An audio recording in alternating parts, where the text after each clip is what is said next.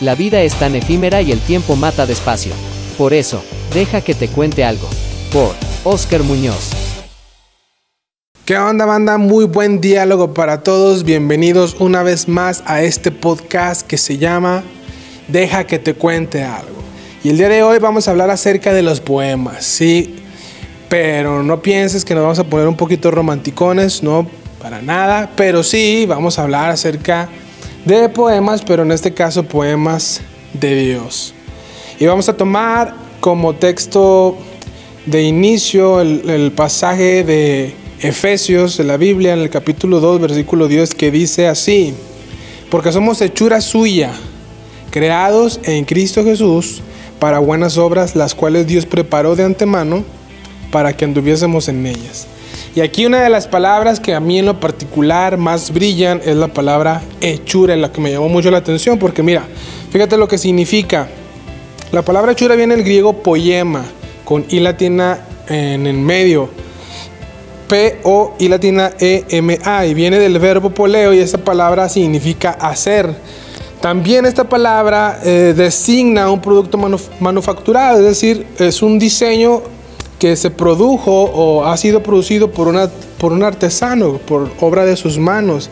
En pocas palabras, entendemos que si somos hechura suya, es decir, somos hechos por las manos de Dios y Dios, bueno, a los que les gusta el diseño gráfico y demás, diseño interiores, bueno, eh, quiero decirles que su creador es el máximo experto y exponente eh, diseñador hoy en día y por siempre. Basta ver la diversidad tan vasta en su creación, su creatividad, su diseño está de wow. Mm, entonces vemos que él es pues demasiado creativo e inteligente. Te puedes ver al espejo y decir, bueno, yo no aquí yo no veo un poema, más bien veo este no sé, una canción triste. Pero no, no, no, no, mira, tú has sido creado por las manos de Dios, todos sin excepción alguna. Pero sin embargo, aquí la diferencia la marcan o la marca Dios cuando crea a gente. De hecho, eh, los creó y no solo eso, sino que preparó buenas obras para que ellos que fueron creados por la obra de sus manos estén haciendo estas buenas obras, eh, para que participen de ellas, para que las hagan en Cristo Jesús. El Salmo 19.1 dice, los cielos cuentan la gloria de Dios y el firmamento anuncia la obra de sus manos. Y la palabra firmamento también se traduce como expansión. Este término de expansión en el hebreo original eh, significa una extensión y que corresponde bien con el término espacio que viene en Génesis capítulo 1 en el verso 20, que se refiere a ella como la expansión de los cielos. Es decir, este pasaje está apuntando al espacio donde vuelan las aves, según lo que investigamos. Entonces, se puede entender que el firmamento al que se refiere es al espacio en donde habitan las estrellas eh, y las obras en los cielos. De ahí que nosotros podemos ver la gran creatividad, como ya dijimos, y la diversidad de nuestro grande e increíble diseñador, nuestro Dios. Entonces, la palabra hechura, si es poema en griego, esta palabra es comparable, como dijimos en un principio, con poema en este caso poemas de Dios. Si lo traducimos de esta manera, así se leería, fíjense, porque somos poema suyo. Creo que se escucha todavía más genial, ¿no?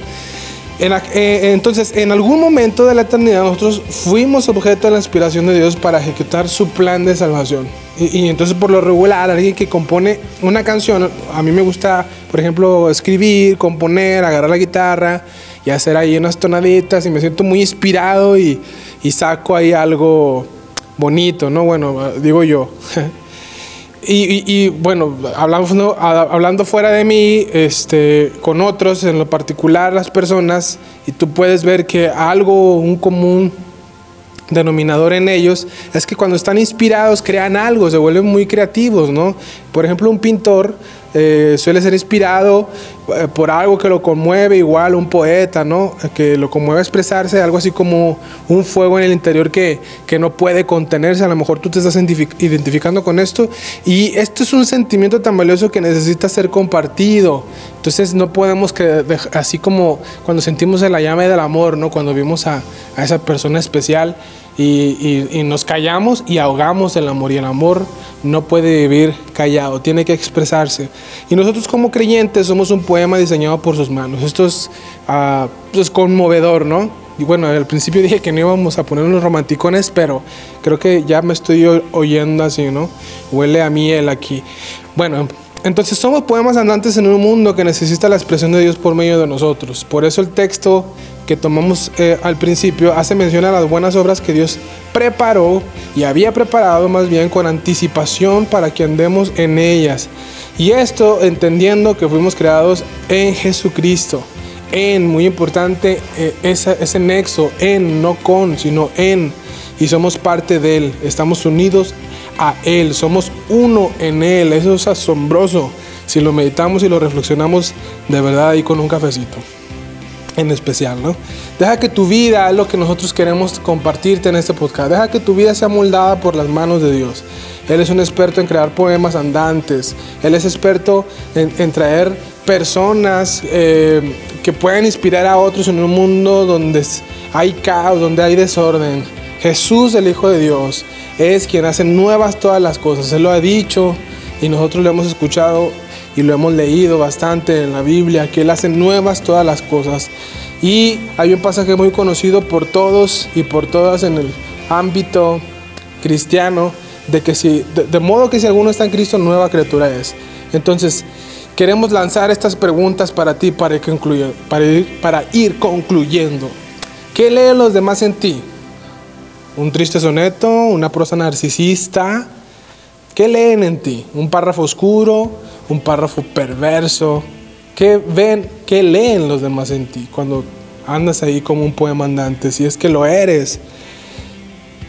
Nosotros queremos decirte, y esto va para todos, me incluyo también a mí, para caminar dignamente como un poema de Dios, que a veces nuestros pensamientos, no, tú eres una triste canción de amor, diría Alex Lora, ¿no? Yo creo que los más viernes saben que, a qué me refiero. Bueno, volviéndolo a la conclusión, esperamos que las personas puedan leer en ti o en nosotros, en mí, en ti, un poema de Dios, que puedan reconocer que no somos el resultado de una inspiración humana, sino divina, que hemos nacido directamente del corazón de Dios, somos una obra de sus manos. Así que si tú has entregado tu vida al Salvador del mundo, Jesús, el Hijo de Dios, considérate una inspiración divina.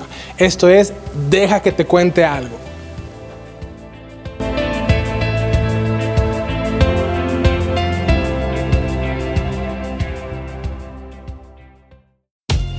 Adquiere nuestro libro, El Anticristo, ¿quién es y de dónde surgirá?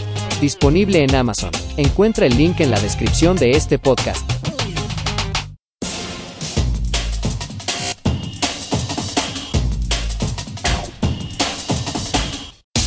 Esperamos que este podcast te haya gustado. No olvides suscribirte y compartir para seguir produciendo contenido de este tipo. Bye y hasta la próxima.